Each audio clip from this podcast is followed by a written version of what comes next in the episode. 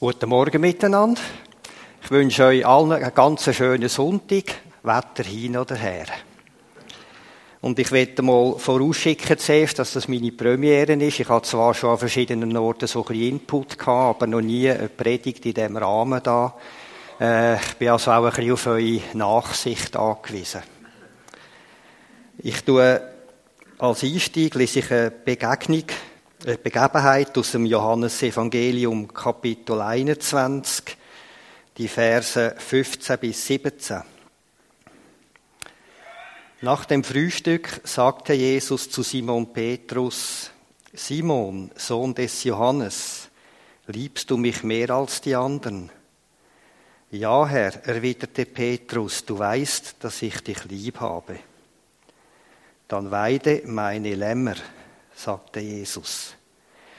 Jesus wiederholte die Frage, Simon, Sohn des Johannes, liebst du mich? Ja, Herr, antwortete Petrus, du weißt, dass ich dich lieb habe. Dann hüte meine Schafe, sagte Jesus. Noch einmal fragte er ihn, Simon, Sohn des Johannes, hast du mich lieb?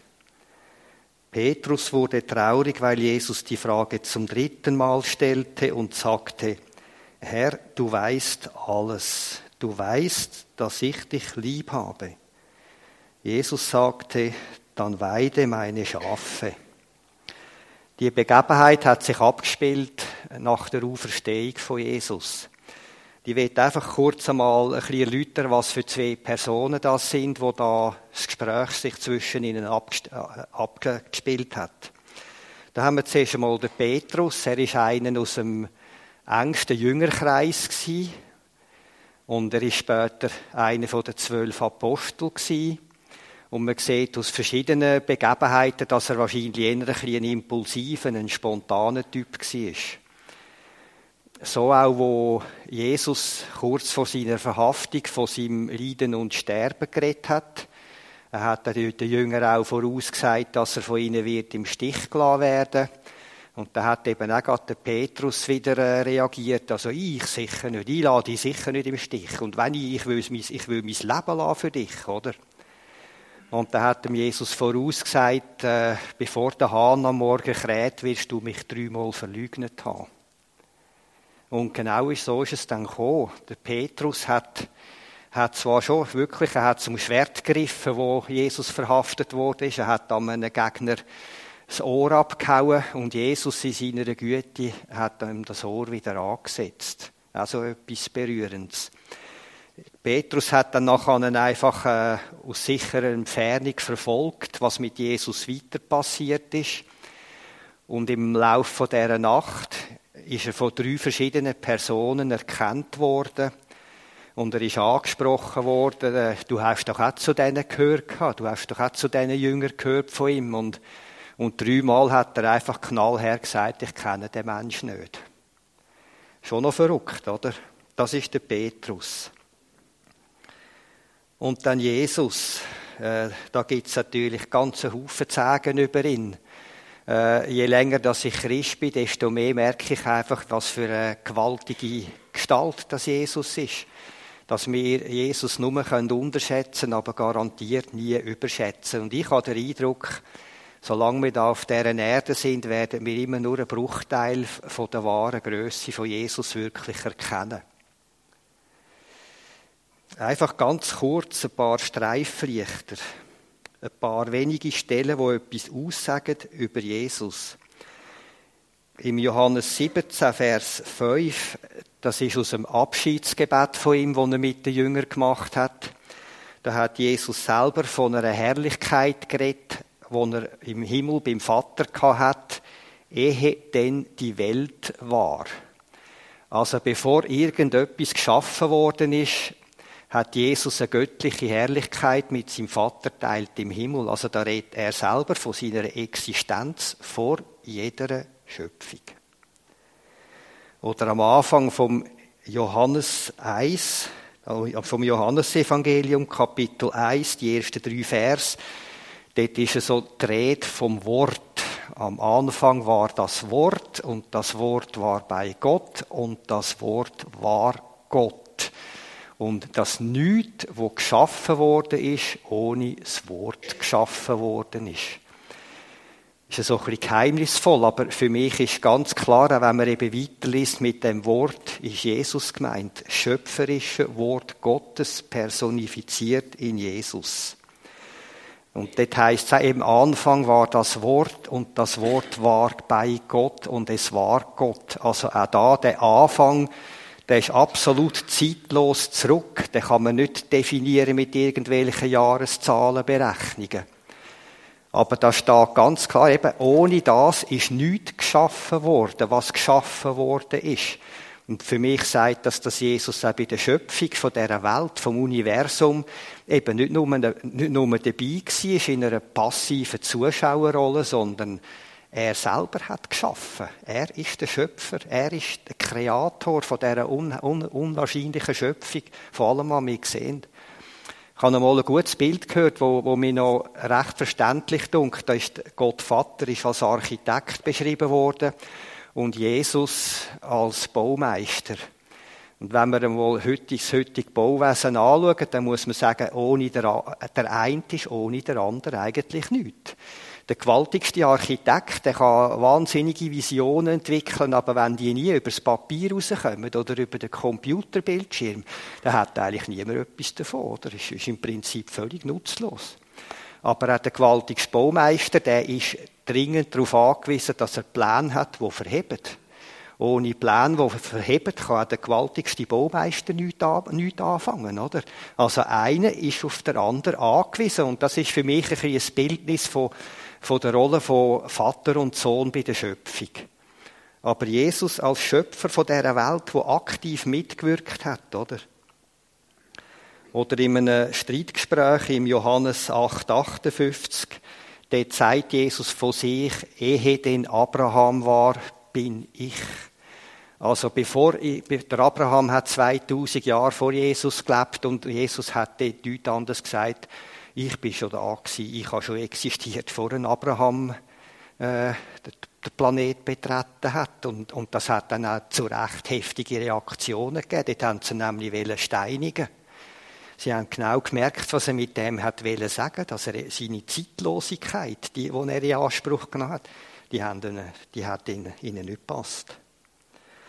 Oder im Philipper 2,6, wo der Paulus schreibt, dass bevor Jesus Mensch geworden ist, dass er eben in göttlicher Gestalt war. Oder in der Nahübersetzung heißt selber Gott war.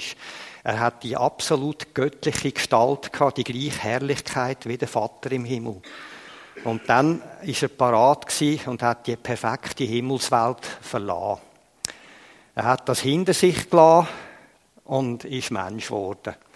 Er ist abgestiegen in unsere Niedrigen, in den Planet, wo verseucht war und immer noch verseucht ist von Schuld und Sünde und Gottlosigkeit. Er ist parat und hat den ganzen Himmel hinter sich gelassen und ist Mensch geworden in einer ärmlichen Art und Weise nicht prachtvoll geboren, sondern in Not und Elend. Und ist Mensch geworden, er hat über 30 Jahre unter uns gelebt, er hat sämtliche, sämtliche Höhen und Tiefen und Gemütsregungen auch miterlebt, was wir Menschen erleben. Er können zornig werden, er hat sich gefreut, er hat Tränen vergossen, er hat alles auch miterlebt wie wir und das heißt an einem Ort, er ist versucht worden, wie wir Menschen, hat das alles erlebt. Aber im Gegensatz zu uns allen hat er sich nie versuchen lassen. Er ist nie reingefallen. Jesus ist das einzige Lebewesen, das über den Planet ist, wo vollkommen sündlos geblieben ist. Und er als Einziger ist auch fähig ein Opfer zu bringen, das vor Gott angenehm ist. Das größte Problem dieser Menschheit, das sind eben nicht irgendwelche soziale und politische Probleme und Ungerechtigkeit. Das größte Problem dieser Menschheit ist im Grunde das Sündenproblem. Gottferne, die Gottlosigkeit. Das Problem ist, dass jeder Mensch von Natur aus trennt ist von Gott, dass er von allem Anfang an auf dem falschen Dampfer geboren wird, oder? Automatisch. Und es ist eben dann nicht nur die Erbsünde, oder, wo man die Schuld geben kann, sondern es, es fängt sehr gleich an, dass jeder Mensch ganz persönlich anfängt zu sündigen. Da kann man schon sehr früh feststellen, äh, dass halt im Menschen etwas Ungutes ist, oder? Ich denke, der Kern vom Menschen ist halt eben nicht einfach gut, wie, wie die Leute sagen, sondern die Bibel sagt eigentlich etwas anderes. Und im Galater 4,4 schreibt dann der Paulus eben äh, zum Zeitpunkt, wo Gott festgesetzt hat, ist er eben gestartet zu der größten Rettungsaktion, die jemals auf dem Planet stattgefunden hat. Also genau zum richtigen Zeitpunkt. Das war höhere Regie. Nicht zu früh und nicht zu spät. Genau zu dem Zeitpunkt, wo Gott festgesetzt hat. Zum richtigen Moment. Und ich denke, das ist etwas immer so. Gott hat einen perfekten Zeitplan. Wir meinen manchmal häufig, er kommt spät. Oder er kommt zu früh. Oder er kommt gar nicht. Gott kommt nie zu spät. Sein Zeitplan ist perfekt. Ja, und da ist er eben, hat er die Mission erfüllt. Äh, Jesus hat eben nicht nur von Liebe predigt, er hat eben nicht nur, äh, weiss ich was, erzählt, schöne Reden, er hat seine Liebe bewiesen, und zwar tagtäglich ist er da für andere Menschen in Not. Er hat manchmal sich für einen einzigen Mensch Zeit genommen und hat der Masse stehen lassen. Und Jesus hat seine Liebe bewiesen bis zum Schluss, oder? Bis zum Leiden und Sterben in einer Art und Weise, wie wir uns das überhaupt nicht vorstellen können. Jesus hätte vom Kreuz absteigen er hätte einen Haufen Engel kommen lassen und er hätte jederzeit das abbrechen Er hat es aber nicht gemacht für uns. Eben eine gewaltige Rolle, die Jesus in der Vergangenheit gespielt hat. Aber auch äh, die Bibel, das Neue Testament wimmelt von Bibelstellen, die eben sagen, was Jesus eben auch in der Gegenwart für eine überragende Rolle spielt. Nur ganz kurz äh, aus dem Johannes 14,6, oder? Da hat er gesagt, ich bin der Weg, die Wahrheit und das Leben. Niemand kommt zum Vater, denn durch mich. Und es ist auffallend, das sind alles absolute Aussagen, die eigentlich dem heutigen Zeitgeist widersprechen. Wenn man jemandem sagt, es gibt eine absolute, einmalige, alleingültige Wahrheit, dann wird man heute häufig schräg angeschaut. Heute hat man lieber Pluralismus und Toleranz und oder eben äh, der Weg, hat er gesagt. Nicht ein Weg unter anderem auch noch. Und es ist eben nicht so, dass letztlich alle Wege nach Rom führen. Er hat gesagt, der Weg. Auch das eine absolute Aussage. Der Weg. Und das Leben, das hat eine mehrfache Bedeutung. Jesus ist der Schöpfer und der Erhalter auch von unserem physischen Leben. Jedes Kind, das gesund auf die Welt kommt, ist ein Wunder, ein Schöpfungswunder, wo man nicht zum Staunen auskommt. Unser, unser menschlicher Körper, der ist voller Wunder. Da, da könnte man, man Stunden reden, oder? Aber äh, es ist nicht, nicht nur unser physisches Leben. Ich denke, jeder Mensch, der einen Anfang macht mit Jesus, wo Jesus in sein Herz aufnimmt, wo mit Jesus lebt, der kommt schon da auf dieser Erde ein Leben von einer anderen Qualität über. Der Christen wird ja häufig vorgeworfen, ja, ihr mit eurem Himmel, ihr müsst euch einfach immer mit dem Himmel vertrösten. Und da bin ich der Meinung, das stimmt nicht. Ein Leben mit Jesus kommt eine ganz neue Dimension über, schon da auf dieser Erde. Es ist nicht nur die irdische Dimension, sondern es kommt eine himmlische Dimension dazu. Nicht nur die zeitliche, wo wir, wo wir x-mal am Tag auf die Uhr schauen, sondern es kommt eine Ewigkeitsdimension dazu. Das ist nicht das Leben ohne Probleme im, im Lehnstuhl. Jesus hat nie verheißen, dass er einem dann alle Probleme vom Hals halten wird. Aber man kann erfahren, auch wenn man nicht um die Sorgen, um die Fragen hat, wenn es einem nicht gut geht, auf dunklen Wegstrecken in Jesus kann man einen Halt und eine Hilfe haben. Jederzeit, wo einem eben auch durchtreibt, durch nicht. Aber es ist nicht nur das Leben auf deren Erden in einer neuen Dimension, es ist auch eben dann das ewige Leben. Man darf wissen, dass der liebliche Tod, wo, wo wir alle müssen oder? Ausser die, die mal werden, den Drückung erleben. Aber sonst ist es ist nicht so sicher wie auf der Erde, wie, wie der Tod, oder? Aber dass auch der Tod letztlich nur eine Durchgangsstation ist für die himmlische Herrlichkeit, dass eben mit dem Tod nicht einfach alles aus ist, sondern dann fängt es eigentlich erst an. in einer Größe und Gewalt, wie wir uns das nicht vorstellen können. Oder vier gewaltige Aussagen in einem einzigen Vers im 1. Korinther 1,30. Dort heißt, dass Jesus für uns gemacht ist zur Weisheit, zur Gerechtigkeit, zur Heiligung und zur Erlösung. Da könnte man über, alle, über, jeden, vier, über jeden Punkt könnte man ganzen Haufen sagen, aber irgendwann werden wir ja zum Mittagessen gehen. Aber äh, einfach, äh, was mir wichtig ist, hat das Wörtchen Weisheit. Ich bin einfach so froh, dass es nicht nur eine Schulweisheit gibt, dass es nicht nur eine Weisheit gibt, die uns von unserem IQ abhängt, von einem möglichst grossen Kopf, von möglichst hohen Schulen und Weiterbildungen und Ausbildungen und, und weiss ich was für Bildungen, die nicht abhängen von irgendwelchen Diplomen, die wir vielleicht an der Wand haben daheim, sondern dass es auch noch eine göttliche Weisheit gibt wo wirklich jedem einfachen Mensch offen steht. Bedingung ist einfach, dass man merkt, ich brauche die und dass man sie erbittet. Es gibt eine göttliche Weisheit.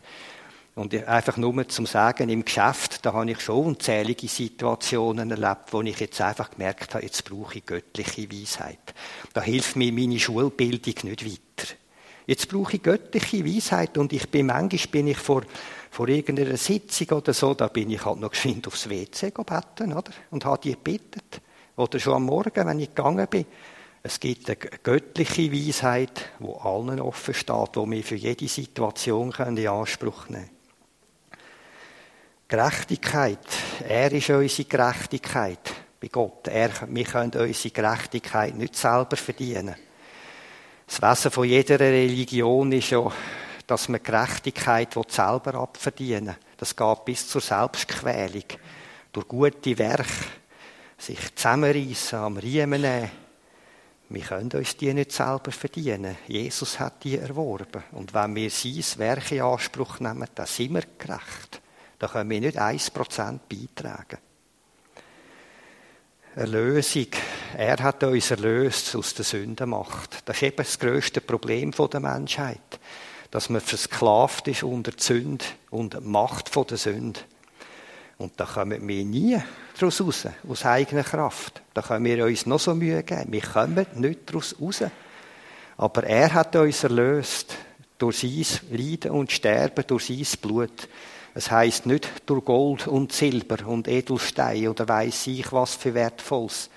Da hat kein Lösegeld gelangt. Man können früher ein Sklavenlos kaufen. Da hat man irgendeinen Geldpreis gezahlt oder Gold oder irgendetwas. Das hat nicht gelangt. Jesus hat uns erlöst durch sein Leiden und Sterben. Also wie gesagt, da könnte man ganz viel sagen darüber. Zur Heiligung ist er uns gemacht. Das heißt nichts anderes, als wenn wir in Jesus sind, dass der Vater uns eben durch Jesus durchsieht. Er sieht uns eben gar nicht mehr als sündige äh, Menschen, die dauernd immer wieder auf die Nase fallen, sondern in Jesus haben wir von der Stellung her heute schon die Stellung von einem Gotteskind, von einem geheiligten, perfekten Gotteskind. Durch Jesus und nur durch ihn. Nicht, weil wir so Prachtskerle sind. Im Hebräer 1,3, das heisst nichts anderes, als dass Jesus durch sein machtvolles Wort das ganze Universum erhalten tut. So salopp gesagt könnte man sagen, äh, er sorgt dafür, er hat das nicht nur alles geschaffen, sondern er sorgt dafür, dass da oben alles funktioniert die, die Umlaufbahnen von diesen Himmelskörpern, dass das alles stimmt, dass da oben nicht das Chaos ausbricht und kosmische Katastrophen, die auch die Erde könnten in den Abgrund ziehen. Er sorgt dafür, dass alles wunderbar funktioniert. Ich habe einmal gelesen, wenn die Sonne ein bisschen weiter weg wäre von der Erde, dann hätten wir da gleich mal eine Eiswüste. Oder wenn sie ein bisschen näher wäre, dann würde alles verbrennen. Also der Abstand, der stimmt haargenau, dass der Planet so wunderbar kann sein, wie er eben ist. Und da sorgt Jesus dafür, tagtäglich, wenn er seine Hand würde zurückziehen das hat unabsehbare Folgen. Also Jesus spielt nicht nur in der Vergangenheit und in der Gegenwart eine überragende Rolle, er spielt auch eine überragende Rolle in Zukunft. Jesus, es gibt ganz viele Bibelstellen, wo klar davon reden, dass Jesus wieder wird kommen. Aber nicht mehr als mickriges Baby da in einem Hinterhof, sondern in einer ganz anderen Art und Weise. In Matthäus 24, 30 in seinen Endzeitreden redet er selber davon, dass wir ihn wieder gesehen haben in den Wolken des, in den Wolken des Himmels mit großer Macht und Herrlichkeit. Es gibt ja im Schweizer Fernsehen so eine beliebte Vorabendsendung, die heißt Glanz und Gloria. Und äh, soviel ich weiß, schauen das Frauen eben noch ganz gern. Und, äh, aber soviel ich weiß, geht es dort ja häufig eben nicht nur um, nicht um Stars, sondern eher um Sternli.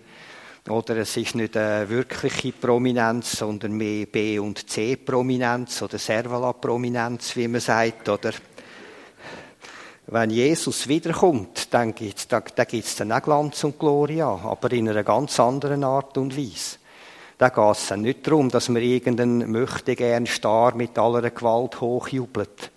Da kommt Jesus in voller Pracht und Herrlichkeit wieder. In einer, eben, wir können uns das nicht vorstellen. Aber ich bin überzeugt, das wird ein weltumspannendes Ereignis sein, das planetweit wird gesehen werden.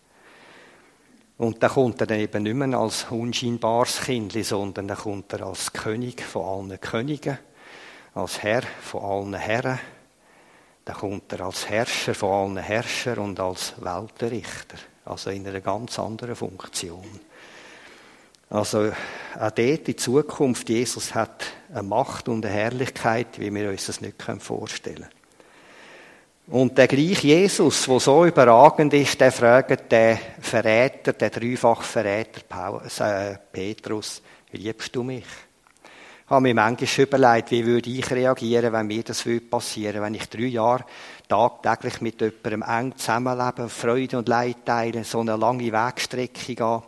Und, äh, und dann, wenn es darauf ankommt, wenn es um Leben und Tod geht, würde der dreimal knallhart sagen, ich kenne den Menschen nicht.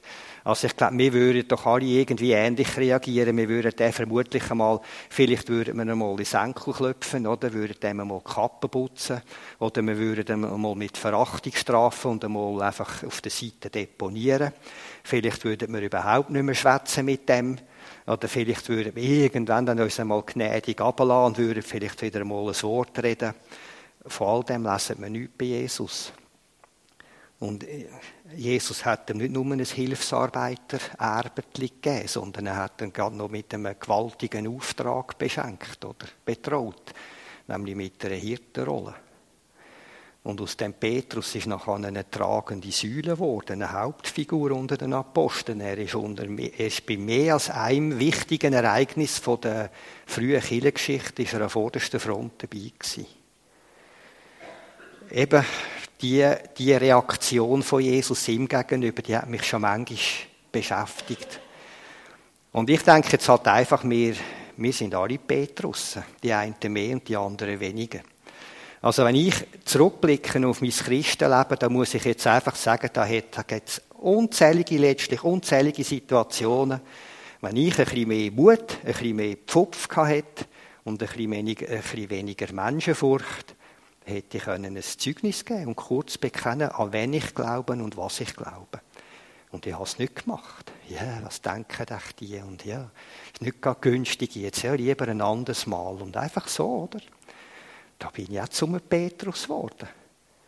Oder äh, es hat Phasen gegeben in meinem Leben, wo ich mich durch mein Verhalten und Benehmen nicht alles andere als ein Zeugnis war. Für Jesus. Und ich denke, von dem her, wenn wir ganz ehrlich sind, müssen wir sagen, sind wir alle Petrus, auf irgendeine Art und Weise. Und die Frage, wo Jesus an Petrus gestellt hat, liebst du mich, die hat er eben nicht nur an Petrus gestellt, die, die, die stellt er uns allen eigentlich. Da können wir ganz persönlich unseren Namen einsetzen, ganz persönlich. Ja, Jesus will eben eine Liebesbeziehung zu uns. Und wir haben ja so ein Jahresmotto, Gott kann, will das Licht abändern, Jesus will. Es ist ja interessant, eben Jesus hat gesagt, mir ist alle Gewalt gegeben im Himmel und auf Erden und wenn es jetzt um die Verwirklichung von seinem Willen ging auf dieser Erde, dann könnte er alles auch selber machen. Er ist allmächtig. Eigentlich braucht er uns gar nicht. Er könnte alles in Eigenregie machen. Will er aber gar nicht. Es ist sein sehnlichste Verlangen, uns zu brauchen und einzubeziehen. Es ist sein Wunsch, dass wir etwas widerspiegeln von, seine, von seinem Wesen, von seiner Art. Und es ist ja so, er wird uns brauchen als seine verlängerten Arme und Hände, als sein Sprachrohr. Er wird uns einbeziehen. Er wird mit Versager, wird der Kirchengeschichte schreiben.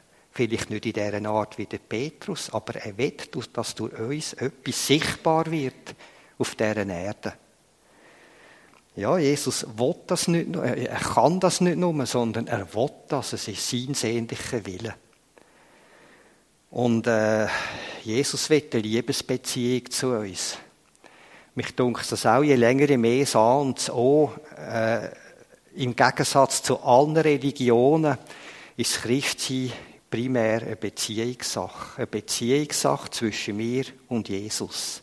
Das ist A und das O. Und es ist einfach so, für eine Beziehung zu pflegen, das, das macht man nicht so im Sparmodus, oder? Auch menschliche Beziehungen. Eine Beziehung zu pflegen, das braucht einfach auch eine kleine Investition, das braucht auch Zeit. Äh, das läuft nicht einfach so automatisch. Ich habe mich schon manchmal gefragt, eben was, ja, was, was, was ist Jesus für mich? Ich denke, man kann Jesus eben auch missbrauchen. Und zwar kann man da viel schneller drin sein, als man meint, und man merkt das nicht einmal. Man weiß zwar, man braucht Sündenvergebung und man, braucht, man nimmt die jeden Tag in Anspruch und man kommt sie über, aber ja, äh, daneben will man doch lieber selber ein bisschen her sein über sein Leben, oder? Oder man kann Jesus missbrauchen als Wunschonkel, oder? Wenn wir irgendwelche Wünsche haben, dann bittet man ihn und ja, er soll es doch möglichst schnell erfüllen. Oder man kann Jesus missbrauchen als Feuerwehrmann, oder? Wenn es brennt daheim, oder? Da ist die Feuerwehr hochwillkommen. Soll sie doch möglichst schnell antauben und den Brand löschen und dann mit einem herzlichen Dankeschön können sie dann wieder gehen, oder? Haben sie ihre Aufgabe erfüllt? Aber ist das nicht so, dass Jesus bei uns manchmal die gleiche Funktion hat? Wir erinnern uns an Jesus, wenn es bei uns Feuer im Dach ist, auf irgendeine Art, irgendeiner Not. Und dann ist er recht, oder? Dann rufen wir um Hilfe.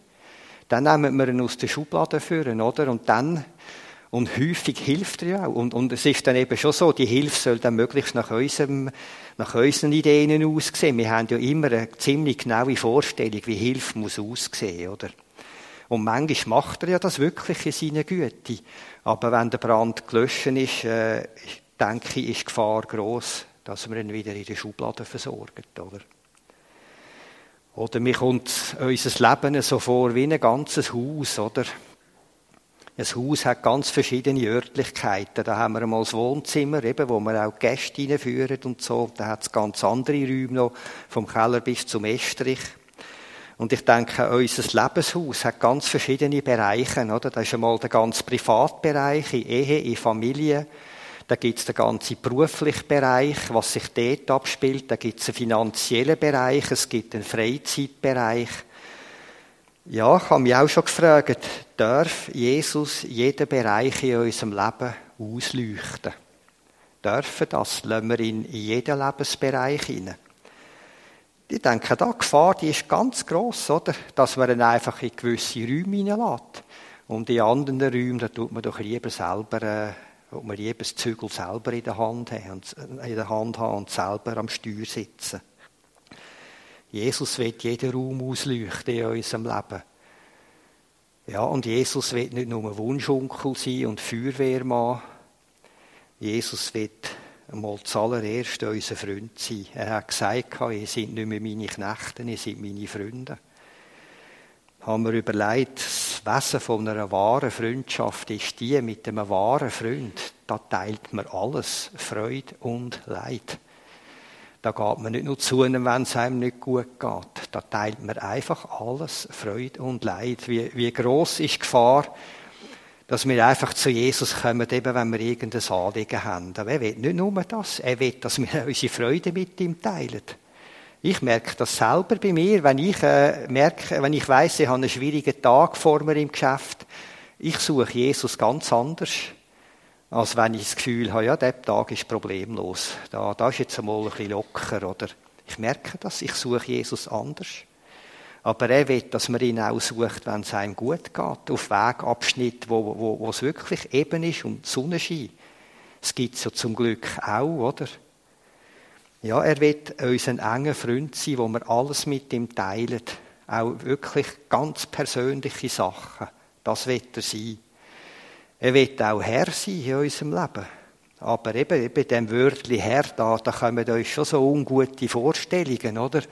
Und äh, seit es Menschen gibt auf dieser Welt, die Welt hat jede Menge Herren gesehen, die brutal unterdrückt haben, die angetrieben haben, die mit den Geißeln geklopft haben, die ganze Völker ausgesogen und unterdrückt haben. Gibt es auch heute noch und hat es immer gegeben.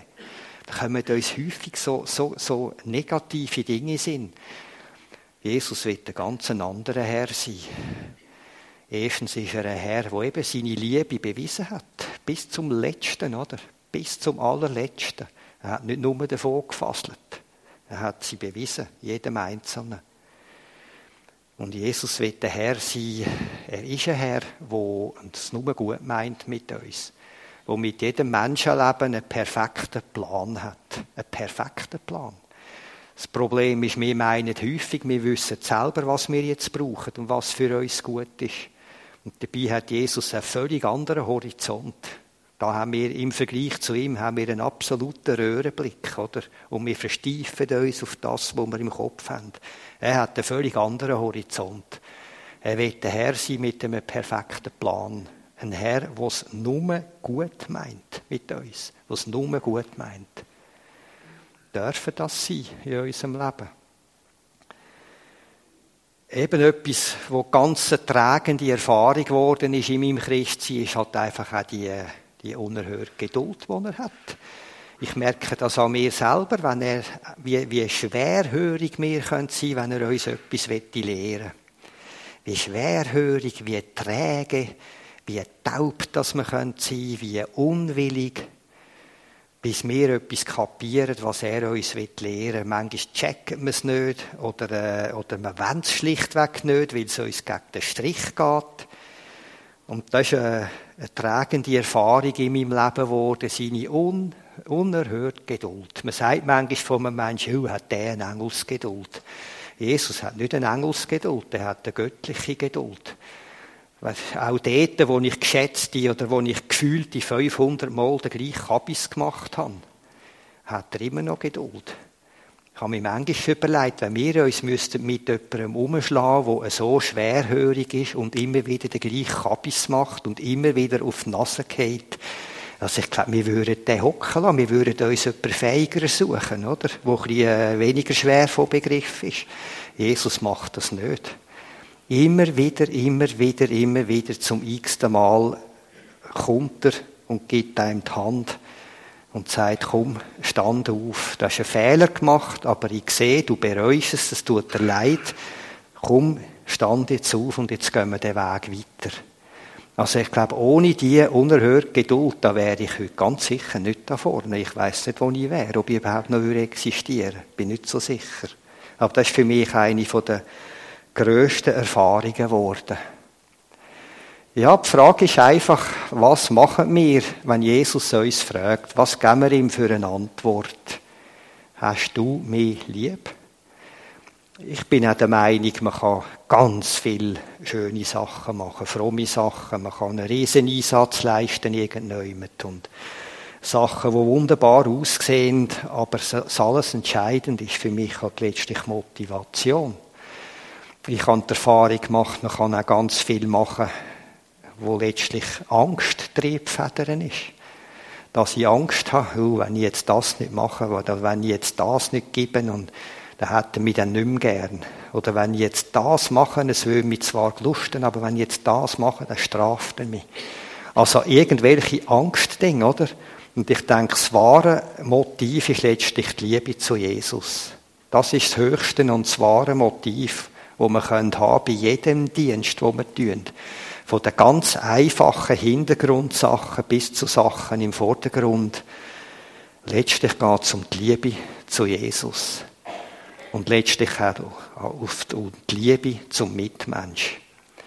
Ich stelle manchmal eben fest, wie unbarmherzig das wir sein können untereinander. Ich habe das schon viele Erfahrungen gemacht. Auch an ganz anderen Orten, wie, wie unbarmherzig Christen können miteinander umgehen. Und selbstgerecht und hart und richterisch.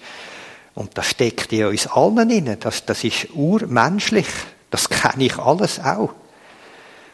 Aber äh, eben, ich habe mir immer wieder müssen sagen, wenn Jesus nicht so eine Geduld hätte mit mir und nicht immer barmherzig wäre, ja, wo, wo wäre wo wär ich denn? Ich lebe von seiner Barmherzigkeit. Das ist, das ist etwas Tragendes und ich will euch einfach die Frage mitgeben, was machen wir, wie, was geben wir ihm für eine Antwort? Wenn er fragt, liebst du mich? Die Antwort, die muss jeder selber geben. Äh, da, da, da geht es nicht darum, dass wir auf den Nachbar schächert oder jemanden da innen im, im, im Kopf haben und denken, ja, ist ja, hoffentlich hört der dann endlich mal oder merkt, dass es ihn angeht. Auch das ist so eine Regung, die ist uns ganz, ganz näher. Die ist auch mir vertraut. Dass einem gerade mal jemand in den Sinn kommt, wo ich denke, ja, also hoffentlich hört er, oder? Und, äh, es geht um uns. Wir, wir, wir sind letztlich für uns selber verantwortlich. Und wir müssen eine Antwort geben. Wir für uns ganz persönlich. Ich will euch einfach die Frage mitgeben, wo Jesus an Petrus gestellt hat.